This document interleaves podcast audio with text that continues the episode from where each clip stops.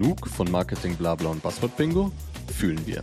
Bei uns gibt's deshalb lieber echte Mehrwerte auf die Ohren. Handelskraft Digital Business Talk. Trends, Analysen und Klartext to go. Ja, ich grüße euch. Herzlich willkommen zu einer neuen Folge Handelskraft Digital Business Talk. Ich bin Steffi Schneider, eure Podcast-Host. Und zusammen mit meinen Gästinnen sprechen wir Tacheles. Tack, das bedeutet Trends, Analysen und Klartext. Und bevor es losgeht, noch ein kleiner Aufruf in eigener Sache. Geht doch mal hier in den Kanal und folgt dem Kanal. Aktiviert das Glöckchen, lasst mir einen Kommentar da, lasst mir eine Bewertung da lasst irgendwie Support da. Ich freue mich drüber. Aber jetzt zu meiner heutigen Gästin. Man kann sagen, ich habe einen Fangirl-Moment, denn sie gehört zu den bekanntesten Gesichtern der deutschen Digitalszene derzeit. Sie hat sich einen Namen gemacht, indem sie in verschiedenen Startups mitgewirkt hat im Bereich Daten und künstliche Intelligenz. Sie ist mehrfach ausgezeichnete KI- und Datenexpertin. Sie ist Sachbuchautorin und sie ist Gründerin einer Beratungsorganisation, die sich für KI-Ethik und Diversität in der Tech-Branche einsetzt. Und damit hat sie es natürlich auch völlig verdient, auf die berühmte Liste von Forbes 30 Under 30 geschafft. Mina Saizei, herzlich willkommen. Danke, Steffi. Ich freue mich wahnsinnig, heute zu Gast zu sein beim Handelskraft-Podcast und auch bei eurer diesjährigen Konferenz zu sprechen. Ja, die Freude ist ganz meinerseits. Vielen Dank, dass du dieser Einladung gefolgt bist und wir heute die Möglichkeit haben, über so brennende Themen aus der Digitalwelt wie KI zu sprechen. Aber davor wollen wir dich noch ein kleines bisschen kennenlernen. Deswegen würde ich sagen, wir gehen in unsere erste Rubrik. Sprint Planning. Und hier, Mina, im Sprint Planning machen wir so eine Art kleine Kick-Off und habe ein paar Entweder-Oder-Fragen mitgebracht. Wenn du bereit bist, geht's los. I'm ready. okay, let's go. Telefonat führen oder Sprachnachricht schicken? Telefonat führen, aufgrund der Interaktion. Reality-TV oder Dokumentarfilm? Definitiv Reality-TV. Ich liebe Keeping Up with the Kardashians als auch Dubai Bling. Es ist mein Guilty Pleasure und entspannt mich. Hammer. Ich habe, ähm, ich muss gestehen, ich habe noch nie Keeping Up with the Kardashians geschaut und es verfolgt mich irgendwie. Also ich, ich muss es eines Tages noch anfangen. Oder The Real Housewives of Beverly Hills empfehle ich auch. Okay. vielen Dank, vielen Dank. Und wie sieht es mit deutschen Formaten aus? Also der Bachelor oder so? Ah, weniger. Früher Germany's Next Top Model, aber ähm, das ist mittlerweile sehr umstritten, weswegen ich mir das auch nicht mehr anschaue und ist dann mit der Zeit langweilig geworden. Ähm, aber deutsche Formate reizen mich weniger. Also ich schaue mir wirklich ähm, alles aus Amerika an. Ja, geht mir auch so. Ich bin da auch mehr nach äh, in die USA oder nach UK gerichtet. Frühling oder Herbst? Frühling, da ich Sternzeichen Fisch bin. Oh, dann ist bald dein Geburtstag. okay, ich oute mich hier schon mal als Astrologie-Expertin. Meditation oder Intervalltraining? Mm, Intervalltraining. Meditation entspannt mich nicht, sondern macht mich eher unruhig. Und meine letzte E-Book oder klassisches Buch? Das klassische Buch aufgrund der Haptik, es macht einen großen Unterschied für mich, ähm, etwas Physisches zu besitzen und die Seiten durchzublättern ähm, versus ähm, etwas Digitales. Ähm, ich selbst besitze ein Kindle, ähm, was in der Ecke verstaubt und ähm, auch wenn ich mich mit der Digitalisierung auseinandersetze, liebe ich Bargeld, ähm, liebe ich Printzeitung als auch das klassische Buch. Ja, vielen Dank für diese Einblicke. Du warst sehr entscheidungsfreudig und damit können wir eigentlich auch direkt in die nächste Rubrik übergehen. Daily Scrum. Und hier im Daily Scrum, das ist der Kern und das Herzstück des Handelskraft für Business Talk und wir werden gleich in die Themen einsteigen. Und bevor ich dich aber mit Fragen löchere, machen wir ein kleines Spiel. Und dafür gibt es auch einen Jingle. Erklärst den Großeltern. Ja, bei Erklärst den Großeltern darfst du einen Begriff mit einfachen Worten erklären. In deinem Fall ist das digitale Resilienz. Und um es einfach zu machen, bieten sich natürlich Metaphern oder Analogien an. Hauptsache, es bleibt einfach. Sprich kein Buzzword-Bingo. Und Buzzword ist auch das Stichwort, denn ich habe einen Buzzer dabei den ich hier gerade in die Kamera halte. Und sollte dir mal ein Fachbegriff oder ein Buzzword über die Lippen kommen, würde ich den drücken und ähm, dich dann bitten, das Wort einzuordnen für uns. Aber vielleicht brauche ich den ja auch gar nicht. Also bisher haben sich hier meine Sparringspartner richtig gut geschlagen, aber no pressure. Wenn du bereit bist, darfst du loslegen. Wir können anfangen. Okay, the stage is yours. Liebe Omi, stell dir vor, du hast Probleme mit dem Internet und musst bei der Deutschen Telekom anrufen beim Kundenservice. Du greifst zu deinem Mobilgerät und gibst die Nummer des Kundenservice ein und du wirst auf einmal von einer monotonen Stimme begrüßt, die sich mehr nach einer Maschine als nach einem Menschen anhört. Und diese, diese Maschine die dir dort antwortet, wird manchmal auch als Kundenservice-Chatbot bezeichnet und ist darauf angelegt, dir Standardantworten zu liefern. Dir wird dann eine Frage gestellt, um was es sich genau handelt, dass du dann auch eine Nummer eingibst, beispielsweise die eins dafür, dass du Internetprobleme hast oder die zwei, dass du deinen Vertrag auflösen möchtest klickst das an und es geht immer so weiter, aber du kommst an einer Stelle, wo du richtig, richtig wütend werden kannst, weil dieser Roboter nicht versteht, worum es sich genau in deinem Fall handelt, weil es sich manchmal auch um Sonderfälle handeln kann. Und da darfst du nicht wütend werden, sondern im Gegenteil, ähm, es braucht die Kunst des Hinfallens und Wiederaufstehens, die sogenannte Resilienz, insbesondere im Zeitalter der Digitalisierung. Und das bedeutet auch für uns Menschen, dass Empathie und emotionale Intelligenz Superkräfte sind, die uns von der Maschine unterscheiden. Mega. Ich habe mich sehr abgeholt gefühlt bei dem Beispiel. Ich glaube, das kennen wir alle. Und ich muss selbst zugeben, dass ich manchmal richtig wütend werden kann. Wenn dann meine ähm, Antwort nicht verstanden wird. Ne? Ja, und dann hängt man da ewig und dann weiß man gar nicht, was man drücken soll. Und dann ist man sowieso bei der falschen Person gelandet. Ja, das kennen wir alle. Ja, Mina, das war ein richtig schönes Beispiel und deine Keynote auf der Handelskraftkonferenz, die geht auch in so eine Richtung. Der Titel lautet Überleben oder Durchstarten. Resilienz in der KI-Ära für nachhaltigen Erfolg. Wieso ist es denn aus deiner Sicht jetzt überhaupt wichtig, durchzustarten? Muss ich das denn überhaupt? Reicht nicht auch einfach nur zu überleben und stabil zu bleiben? Aktuell befinden wir uns in einer schwierigen wirtschaftlichen Lage ähm, aufgrund zahlreicher Krisen, die wir in den vergangenen Jahren durchlebt haben. Und auch für das E-Commerce und Online-Marketing bedeutet es, ähm, sich darauf vorzubereiten, dass es vielleicht etwas länger andauern kann, als wir uns das wünschen, aber nichtsdestotrotz den ähm, Zukunftsoptimismus aufzugeben. Wenn wir uns auch ähm, die künstliche Intelligenz anschauen, stehen wir dort vor einem Paradigmenwechsel in zweierlei Hinsicht.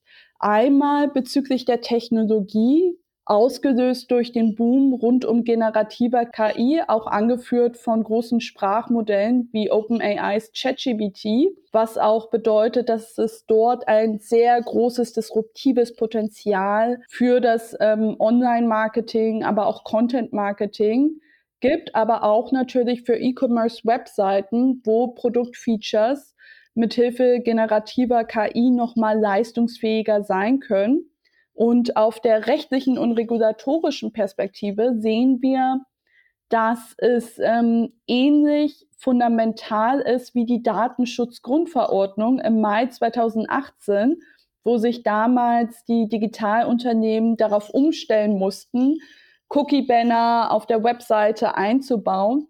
Und für die Entwicklung von KI-Modellen für die Unternehmen bedeutet es vor allem EU AI Act konform zu sein. Und der EU AI Act ist weltweit die erste KI-Verordnung seitens der Europäischen Kommission, die für alle in den EU-Mitgliedstaaten gilt.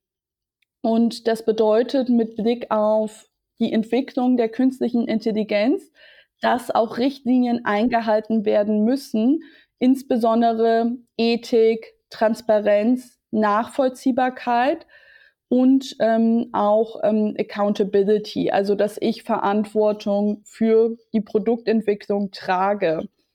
Wie mache ich denn als Unternehmen jetzt? Wie gehe ich daran? Gibst du mir ein, zwei praktische Beispiele? Wie kann ich diesen EU AI Act integrieren und regelkonform damit arbeiten? Und wie kann ich KI integrieren? Erst vor wenigen Wochen wurde ein Gesetzesentwurf vorgestellt, der jetzt finalisiert ist. Allerdings ähm, gab es dort auch politische Spannung bis vor wenigen Tagen, wo auch ähm, gemunkelt wurde, dass das Gesetz ins Kippen gerät. Ähm, auch, denn EU-Mitgliedstaaten können natürlich auch ein Veto einlegen. Auch ähm, seitens der FDP gab es viele Bedenken zum EU-AI-Act, wo auch der Justizminister Marco Buschmann sogar mit an der Verhinderung mitgewirkt hat, was jetzt Gott sei Dank nicht mehr eingetroffen ist weil sonst hätten wir jetzt auch mit Blick auf künstliche Intelligenz den wilden Westen, wie wir es mit dem Internet leider haben, weil wir dort viel zu spät eingeschritten sind. Und ähm, wir sehen ja auch jetzt noch die langfristigen Folgen dessen, wie die Verbreitung von Desinformation. Und ähm, als Unternehmen ist es vor allem gerade eine Grauzone, weil die Details noch nicht ausgefeilt sind. Ein konkretes Beispiel ist die Dokumentationspflicht von Unternehmen, wenn sie ein KI-Modell entwickelt haben. Es gibt diese Pflicht, aber es ist unklar, ob es sich dann um ein ein- oder zweiseitiges Dokument handelt oder um eine sehr umfangreiche Dokumentation von bis zu mehreren hundert Seiten. Der Detailgrad ist da nicht bekannt. Dann haben wir auch das ähm, individuelle Auskunftsrecht bezüglich der Herkunft ähm, oder der Quelle von einzelnen Datenpunkten in KI-Modellen. Hier gab es eine große Lobby auch seitens Verleger und auch der ähm, Musikindustrie, die natürlich ein großes Interesse haben, ihr intellektuelles Eigentum zu schützen, weil wir ja auch dort gesehen haben, dass dieses verwendet wurde zum Annähern von KI-Modellen, aber wir uns nicht die Frage gestellt haben, wie die Urheberinnen und Urheber entsprechend ähm, fair vergütet werden für ihre intellektuellen Leistungen. Und ähm, auch dort ist noch unklar beim individuellen Auskunftsrecht, ob das so durchsetzungsfähig ist und auch hier wieder ähm, die Detailebene.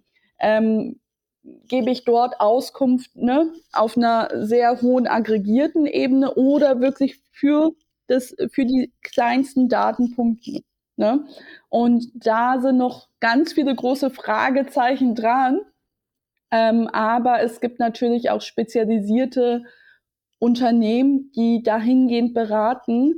Und eins davon ist Certif AI, ein Joint Venture zwischen der äh, Wirtschaftsprüfungs- und Beratungsgesellschaft PwC, DEKRA, einem Zertifizierungsanbieter aus Deutschland, als auch dem Innovationsstarterfonds Hamburg, einer staatlichen Organisation. Und das zeigt auch nochmal ganz toll auf, wie die Expertise aus der Privatwirtschaft ähm, von einem Zertifizierungsanbieter als auch ähm, einer staatlichen Institution so gebündelt werden kann, um dort die beste Beratungsdienstleistung für Unternehmen liefern zu können. Und wo siehst du ganz konkret die Vorteile in so einer Regulation? Macht das nicht oft auch Dinge komplizierter? Was versprichst du dir von diesem AI Act? Es ist ein ganz schwieriger Balanceakt zwischen genug Freiheit für Innovation, Forschung, Entwicklung und Unternehmertum, aber auch ähm, einen normativen Orientierungsrahmen für Ethik, Regulatorik und Recht. Und ähm, wenn wir zu viel regulieren, dann besteht natürlich die Gefahr, dass Deep Tech-Unternehmerinnen und Unternehmer sich mehrmals überlegen, ob sie ihren Standort in Deutschland als auch Europa halten sollten oder ob sie nicht in eine andere Region ziehen sollten, wo es weniger regulatorische, rechtliche und bürokratische Auflagen gibt. Ähm, aber gleichzeitig, wenn wir keine Regulatorik in dem Bereich haben, kann es auch zu einer Gefährdung der Menschen führen. Ähm, wenn ich jetzt in Berlin, ähm, Neukölln in eine Kneipe gehe, die täglich nur zehn Gäste bedient, dann hat diese mehr rechtliche und regulatorische Auflagen im Vergleich zu einem Online-Dating-App-Anbieter, welcher weltweit mehrere Millionen Menschen erreicht. Und das ist ein Ungleichgewicht, das es so nicht geben sollte. Denn Technologien sind weltumspannend und auch diese Unternehmen tragen eine gesellschaftliche Verantwortung. Deswegen halte ich den EU AI Act für den richtigen Schritt. Aber natürlich ähm, stehe ich auch ähm, dem ein wenig skeptisch gegenüber, wenn es zu streng reguliert wird, dass ähm, die ähm, KI-Entwicklerinnen, ähm, Unternehmer oder auch Wissenschaftlerinnen das Gefühl haben, zu sehr eingeschränkt zu sein, dass es Innovation hemmt. Und dafür habe ich ähm, abschließend ähm, auch ähm, keine Antwort, aber ich habe mich dem in meinem Buch ähm, auch gewidmet in einem Kapitel und dort auch nochmal detailliert die Kritikpunkte des EU AI Acts aufgezählt. Und ähm, ein Beispiel dafür ist auch im Bereich von General Purpose AI Modellen, also wo ich einen Algorithmus entwickelt habe, der aber sowohl für den Einsatz von Drohnen verwendet werden kann, aber genauso auch für die Krebserkennung. Also zum Beispiel ein Algorithmus für die Bilderkennung. Ne? Entweder ähm, kann ich das in eine Drohne in der Technologie mit einbauen oder aber für die frühzeitige Brustkrebserkennung. Also ich habe eigentlich einen Algorithmus und ich ähm, vergleiche das immer mit einem Skapell. Wenn ich zu einer Ärztin gehe, dann kann sie mir mit dem Skapell das Leben nehmen oder aber sie kann dasselbe Instrument verwenden, um mir das Geschenk ähm, des Lebens zu geben. Und ähm, letztendlich ist es ja auch ähm, abhängig von uns, wie wir diese Technologien entwickeln, da Technologie niemals neutral ist, vom Menschen gemacht ist und wir auch dort unsere Wertvorstellungen hineintragen. Wow, so habe ich das alles noch gar nicht gesehen. Und jetzt nochmal als aus der unternehmerischen Perspektive, wenn ich jetzt einen ethischen oder einen sinnvollen Umgang mit KI entwickeln will, gibst du uns da ein, zwei praktische Tipps, wie ich damit vielleicht anfangen kann oder was sind die ersten Stellschrauben? Erst würde ich auf strategischer Ebene anfangen und zwar sich die Frage zu stellen, wo siedeln wir KI-Ethik in unserer KI-Strategie an? Alle Unternehmen entwickeln eine KI-Strategie, aber KI-Ethik wird dann nicht als Komponente mit betrachtet oder als Nebenprodukt. paar Jahre später ploppt es dann mal auf. Und ähm, ich plädiere dafür, das von Anfang an dort mit ins Konzept einzubauen. Und das bedeutet auch vor allem eine Sensibilisierung für das Thema, sowohl beim Jobmanagement, das heißt beim CEO, bei der Chief Technology Officer oder auch ähm, der Chief Marketing Officer, dort das Thema von Anfang an mitzudenken und ähm, dann aber auch natürlich bei den Personen, die tagtäglich zur technischen Produktentwicklung beitragen. Also beim UX und UI Design, dass ich mir auch die Frage stelle, ob unsere Webseite digital zugänglich und vor allem barrierefrei ist. Dann auch ähm, in der Produktentwicklung mir als Produktmanagerin die Frage zu stellen, ob ich in meiner User Story mitgedacht habe, welche Persona ich damit adressiere und ob diese Persona vielleicht nicht äh, links statt rechtshändig ist oder dass diese auch ähm, Probleme mit bestimmten Farben hat oder auch ähm, mit der Schriftgröße. Und ähm, dann auch als ähm, Data Scientist ähm, zu berücksichtigen, dass ich mir den Bias in KI-Modellen anschaue, auch im Schritt des äh, sogenannten Feature Engineerings, also wenn ich den Trainingsdatensatz aufbereite, mit Attributen wie Geschlecht, Ethnie oder anderen Informationen, und dort sich auch die Frage zu stellen, ob eine Unter- oder Überrepräsentanz eines bestimmten Attributs wie dem Geschlecht vorhanden ist, dann sollte das für mich alarmierend sein und dann kann ich dort auch ähm, synthetische, also künstlich erzeugte Daten hinzunehmen, die entweder im Netz ähm, von der Open Source Community zur Verfügung gestellt wird, kostenfrei, oder aber diese Daten von ähm, spezialisierten Startups zu beziehen, die Trainingsdaten für KI-Modelle verkaufen. Und das ist vor allem im Health Tech-Bereich sehr, sehr wichtig, ähm, wenn ich mir auch dort den Gender Data Gap anschaue, also die Unterrepräsentanz von Frauen in Datensätzen, was auch lebensbedrohliche Konsequenzen haben kann, wenn ich jetzt ein Tool zur Krebsdiagnostik entwickle. Und ähm, auch, ähm, wo wir beim Thema Bias sind, gibt es auch sogenannte Bias Detection Tools. Entweder kann ich diese von Anbietern einkaufen in Form von Lizenzen oder aber der Code wird wieder von der Open Source Community kostenfrei auch angeboten wenn ich ähm, IBM AI Ethics ähm, dort die GitHub-Seite besuche, dann finde ich das auch dort, kann dort diesen Code verwenden, entsprechend anpassen für mein KI-Modell und ähm, dann dazu ähm, beitragen, dass ich ähm, diskriminierungsfreie Algorithmen entwickle.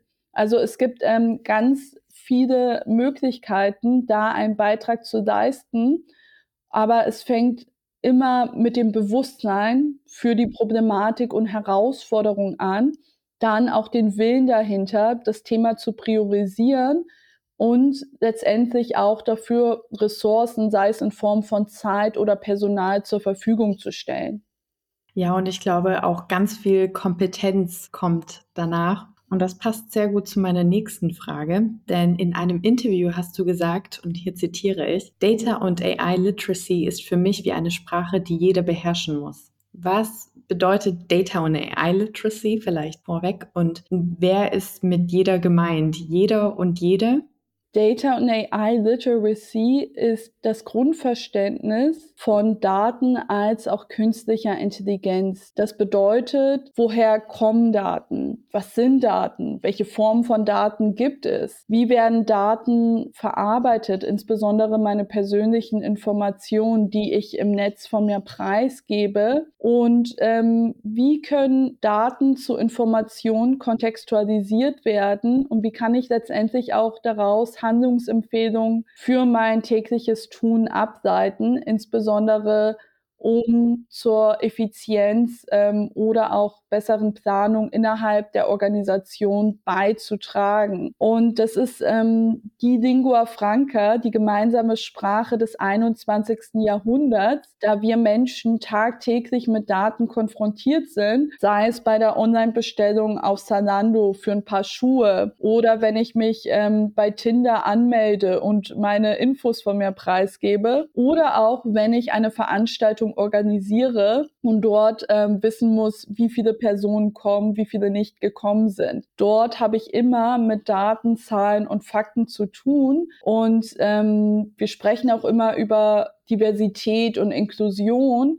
Und dabei handelt es sich auch nicht um ein Bauchgefühl, sondern vielmehr um einen evidenzbasierten Kulturwandel. Denn wenn ich auch etwas konkret gegen Ungerechtigkeit tun möchte, dann muss ich erkennen, dass es sich um ein strukturelles Problem handelt und dabei ist die Quantifizierung wichtiger denn je. Wenn ich es nicht mit Zahlen belegen kann, dann wird es einfach nur als Einzelfall abgetan. Und ähm, mit jeder und jeden meine ich auch wirklich jeder und jeden. Ich meine alle Bürgerinnen und Bürger dieses Landes, sei es ähm, die Lehrerin, der Verkäufer oder auch ähm, Schülerinnen oder Studierende oder auch Auszubildende ja, Menschen ohne jeglichen Bildungsabschluss. Denn ähm, egal welcher Tätigkeit ich nachgehe, habe ich mit Daten zu tun. Und ähm, das bedeutet auch vor allem für mich im Sinne der Aufklärung, dass wir mündig sind, mündig auch über unser eigenes Schicksal und wir auch selbstbestimmt im digitalen Zeitalter handeln können, wo wir auch unsere persönlichen Informationen als digitale Währung preisgeben. Und auf einer Skala von 1 bis 10, wie stufst du den Status quo in Deutschland ein, wie gut diese Sprache schon beherrscht wird? Wir brauchen definitiv eine deutsche Aufholjagd in Sachen Digitalisierung da wir im internationalen Vergleich hinterherhinken, insbesondere wenn wir uns mit Ländern wie Indien, Israel, China oder auch Estland vergleichen, sind diese uns ähm, meilenweit oder auch sogar Lichtjahre voraus. Und ähm, das ist natürlich auch ein Armutszeugnis, ähm, auch ähm, einer Politik ähm, geschuldet, ähm, wo 16 Jahre wenig für Innovation und Digitalisierung gemacht wurde. Und aktuell spüren wir auch die Folgen dessen, was natürlich auch zu einer sehr großen Unzufriedenheit seitens der Bevölkerung gegenüber der Regierung ähm, beigetragen hat. Und deswegen plädiere ich auch in meinem Buch Fair Tech Digitalisierung Neudenken für eine gerechte Gesellschaft, für eine digitale Bildungsreform, und da müssen wir so früh wie möglich anfangen, ähm, direkt bei den Schulen, dass wir ein Schulfach wie Datenkunde ab Klasse 3 einführen und ähm, dort auch ähm, Kinder und Jugendliche dafür sensibilisieren, ähm, warum ihre Daten auch so wichtig sind, was genau damit auch passiert und ähm, dass diese auch ähm, ihre Handlung in einem Kontext einordnen können und später natürlich auch ähm, nicht nur die Aufklärung, sondern auch das Handeln mit Hilfe der Datenanalyse als Werkzeug, dass dies auch in den Schulen beigebracht wird oder sogar in Schulfächern wie der Mathematik mit eingebaut wird und ähm, später in der Universität ausgeweitet wird, wo wir Pflichtmodule wie Datenanalyse und KI-Ethik haben, um auch dem aktuellen Zeitgeist ähm, entsprechen zu können. Denn wenn ich auch ein naturwissenschaftlich-technisches Fach studiere, muss ich mich als Informatikerin oder an, anderweitig technische Person nicht damit auseinandersetzen, welche Konsequenzen künstliche Intelligenz auf unsere Gesellschaft haben kann. Und das halte ich für fatal, weil wir da nur Menschen aus dem Bildungssystem produzieren, die ähm, Technologie für Profitmaximierung, Effizienz und Automatisierung entwickeln, aber ohne Hintergedanken darüber zu haben, wie sich das auf das menschliche Miteinander auswirkt. Und das muss sich dringend ändern. Die deutsche Wirtschaft muss auf jeden Fall nochmal nachsitzen, würde ich sagen die deutsche Wirtschaft, Politik und aber auch Gesellschaft einige Bereiche. Würdest du dann auch zustimmen, um im Unternehmenskontext zu bleiben, dass das Beherrschen dieser Sprache und der Umgang mit Daten und der ethische Umgang mit KI Voraussetzung ist, um überhaupt innovativ zu bleiben? Ich kann innovativ sein, ohne mich auch mit der Ethik auseinandersetzen zu müssen, was wir ja auch mit ChatGPT gesehen haben.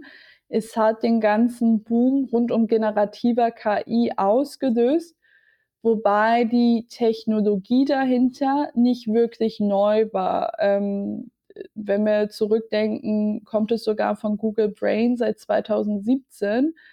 Und ähm, die waren nur in der Lage, es ähm, in eine Applikation zusammenzufassen, so dass Menschen das Gefühl hatten, dass sie mit einem Menschen ähm, direkt interagieren und nicht einer Maschine.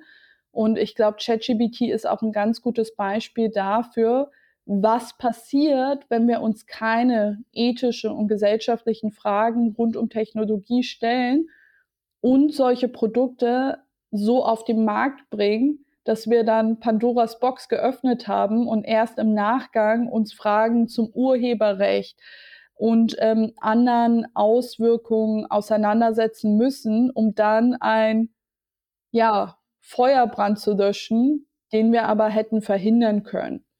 Und ähm, deswegen ist es auch wichtig für Unternehmen, dass ähm, ihre Data Science Teams, aber auch ähm, andere Teams, die ein technisches Produkt entwickeln, sich solche Fragen von vornherein stellen. Denn selbst aus unternehmerischer Sicht kann es dazu führen, dass ich einen Reputationsschaden habe, ähm, dass ich sogar auch ähm, Profit verliere, wenn ich solch ein Produkt auf den Markt bringe, dann wieder aber auch zurücknehmen muss, wie wir das bei der Gesichtserkennungssoftware oder Recruiting-Software gesehen haben. Und ähm, auch ähm, dazu, dass ich ähm, nicht ähm, Top-Talente anziehe, weil diese sich mit solchen Sachen verstärkt auseinandersetzen. Vielen Dank dafür. Und Mina, wir kommen langsam aber sicher zum Ende und ich habe noch eine letzte Frage. Denn die Handelskraftkonferenz, auf der du ja auch sein wirst, findet unter dem Motto digitale Metamorphose statt. Was bedeutet digitale Metamorphose für dich? Bei Metamorphose muss ich immer direkt an eine Raupe denken, die sich später zum Schmetterling entpuppt. Und ähm, wenn ich jetzt an mein Themenfeld rund um künstliche Intelligenz und auch Big Data Analytics denke, ist es immer ähm, sexy, über KI zu sprechen, aber nicht so sexy über Datenqualität. Darüber will niemand sprechen, ne? Weil erst muss ich ähm, da dafür sorgen, dass meine Daten ähm, eine entsprechende Qualität haben. Das heißt ja auch Garbage in, Garbage out. Ne? Wenn ich dem KI-Modell Müll, Datenmüll zuführe, dann kommt am Ende auch nur Müll raus. So.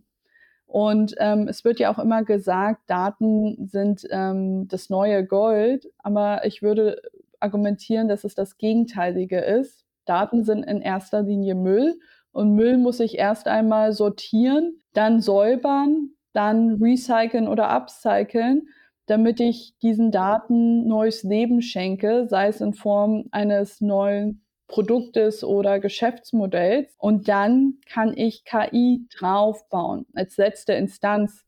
Und das ist genauso wie mit der Metamorphose, dass ich ein Datenprodukt-Lebenszyklus habe von der Datensammlung über die Datenintegration, die Datenprozessierung bis hin zur Datenanalyse und dann zur künstlichen Intelligenz. Und eine digitale Metamorphose bedeutet, dass ich mich in unterschiedlichen Entwicklungsstadien befinde und von der Raupe zum blühenden Schmetterling werde, um zu mehr Innovation, Zukunftsoptimismus und Technologiebegeisterung zu führen. Ich habe ganz viele schöne Bilder im Kopf von der Raupe und dem Schmetterling, aber vor allem auch von den Daten, die auf so einem Recyclinghof erstmal sind und dann eben sortiert werden und eingeordnet werden. Und wem es jetzt wie mir geht und Lust hat auf Minas Keynote, kommt zur Handelskraftkonferenz. Den Link dazu findet ihr in den Show Notes. Und Mina, mir bleibt jetzt nur noch zu sagen, vielen, vielen Dank für das tolle Gespräch und wir sehen uns bei der Konferenz. Danke für deine klugen Fragen, Steffi. Ich freue mich wahnsinnig auf eure Konferenz. Bis bald. Bis dann. Tschüss. Retrospektive. Schon krass, dass eure kleine Lieblingskneipe um die Ecke strengere Auflagen hat als große digitale Plattformen, die Millionen von Menschen erreichen. Das ist ein Ungleichgewicht, das es zu adressieren gilt. Als einzelne Organisation und als Gesellschaft. Insbesondere bei dem Thema unserer Zeit, KI. So tragen wir alle dazu bei, sinnvoll mit disruptiven Technologien wie KI umzugehen, damit wir langfristig von ihnen profitieren, wie etwa von effizienteren, nachhaltigeren und transparenteren Unternehmensprozessen. Dafür braucht es einen gewissen Rahmen. Mit dem EU AI Act zeichnet sich solch eine Richtlinie ab. Noch ist nicht alles festgelegt, aber so viel ist klar. Eure KI-Projekte werden zukünftig Dokumentationspflichten umfassen und ein Auskunftsrecht über eure Datenquellen einschließen.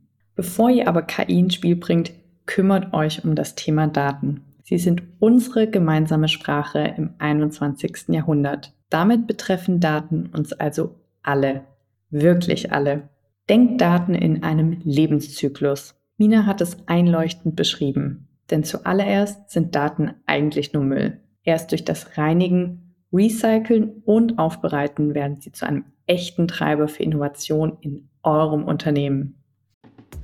Abonniert den Handelskraft Digital Business Talk, um keine Folge Tacheles mehr zu verpassen. Die Shownotes navigieren euch zu noch mehr Tacheles in Text, als Video, im Webinar oder on Stage. Daily Tacheles liefert euch außerdem der Handelskraft Blog. Ob globale Trends, individuelle Erfolgsstories, relevante Events oder branchenspezifische Digitalthemen – Handelskraft.de bringt die Geschichten des Digital Business Talk auf eure Screens. See you next time. Der Handelskraft Digital Business Talk ist eine Produktion der Digitalagentur .source. Ein Dank geht raus an alle Mitwirkende. Franzi Kunz, Luisa Reichstetter, Maximilian Chiasto, Nina Fitterling, Samuel Stötzner und Charlotte Wilfert.